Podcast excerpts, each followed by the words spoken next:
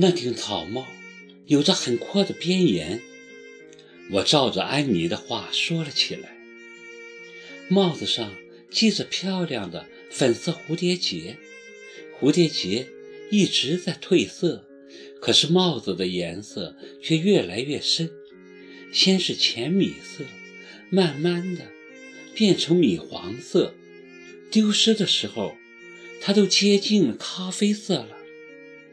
齐树里电击般猛地回过身，赫然盯着我，脸上的肌肉突突的跳。你怎么知道？你见过那顶帽子，还是你见过小静？哦，是这样。我看过齐树杰写过的一篇东西，类似散文之类的，所以猜想他文章里写过的那顶帽子，应该就是说的这顶。我借口胡诌，紧张的手心都在冒汗。真的。七树里狐疑地看着我，当然是真的。难道你还以为我是小静不成？我瞪他一眼。对，你怎么可能是小静呢？他总算放弃了继续追问的念头，目光投向山谷远处的树林。丢失了的东西永远也找不回来了。小静就像那顶帽子。再也找不回来了。我已经用尽了我毕生的心血，到现在还是杳无音信。我甚至还怀疑过，他还在不在这世上。别胡说，当然在这个世上。我依然打断他，他肯定是待在某个你看不到的地方，过着你想象不到的生活吧。齐树礼点点头。希望他能过得好。那是个苦命的孩子，上天应该不会对他太苛刻。他仰望苍穹，眼神深邃。我忽然很喜欢他的这种表情，那么哀伤，却又泛着人性的光芒。他是有感情的，对自己的亲人如此念念不忘。他的冷酷。并非与生俱来。离开山谷，回到那间老屋时，太阳已经西下了。院里的两株老桂花树在夕阳下异样的宁静安详。我盯着那两株桂花树，心里翻江倒海。安妮也说过，她儿时住过的房子前有两株桂花树。现在，我可以完全肯定了，那个从小被人送来送去的可怜的小女孩，那个受尽生活凌辱，如今漂泊四方、游戏人生的美丽女孩，那个名字叫做安妮、长得像天使的女孩，她就是小静呢。回到家，我觉得很累。连日来的吃喝玩乐让我的胃极为不适，我不想再待在家里了，就跟父母说想回长沙。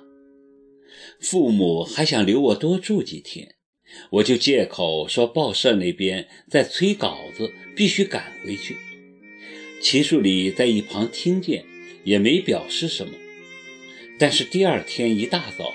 他就西装革履地来到我家，郑重其事地跟我的父母说：“伯父伯母，我今天来没别的事，明天我就和考儿回去了。走之前有件事情想征求二老的意见。”“什么事？”父亲笑着问。“我想跟考儿结婚，我向二老提亲。”我一个人回了长沙，齐树礼比我先走，被我骂走的。他跟我父母提亲，我当即就翻了脸，冲着他张牙舞爪，咆哮着说：“你以为你是什么东西，跟我结婚？你趁早死了这条心，全天下男人死光了，我也不会嫁给你。”齐树礼当然没料到我会当着父母的面翻脸，当即脸色铁青，冷冰冰的目光在我脸上扫荡了好一会儿，就跟吓傻了的父母道了别，头也不回的摔门而去。临出门又盯了我一眼，他一句话也没多说，那一眼就盯得我心里直发毛。我有点后悔泼他的面子，再怎么样，他也是有身份的人，就算不答应，也不应该在父母面前让他下不了台。我隐隐觉得，这回齐树礼不会轻饶我。我忐忑不安地回到莫愁居，隔壁的近水楼台房门紧闭，不见有什么动静。当即就放心了许多，心想他还能把我吃了不成？这天是初九的晚上，我想要英芝过来坐坐，打了几次电话都没人接听，想必是和周游几出去度假了。年前他说要出去玩，彼岸春天此刻很安静。很多业主回老家过年还没回来，我裹着件羊绒披肩就出门了，迎着寒风，双手环抱在湖边漫步。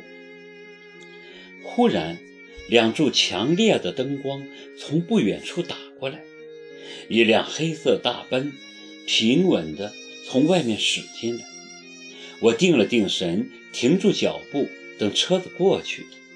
但车子却停了下来，车窗摇下，齐树礼冷冷地扫视着我，那是一双怎样的眼睛啊！比猎人灵敏，比猛兽凶残。夜色中，寒光直闪，像一枚枚匕首，直中我的胸膛，几乎不给我任何生还的余地。想他念着。昔日心中的一个人，宛如现在的你的时候，可不是这个样子。看来我是真的得罪了这位爷。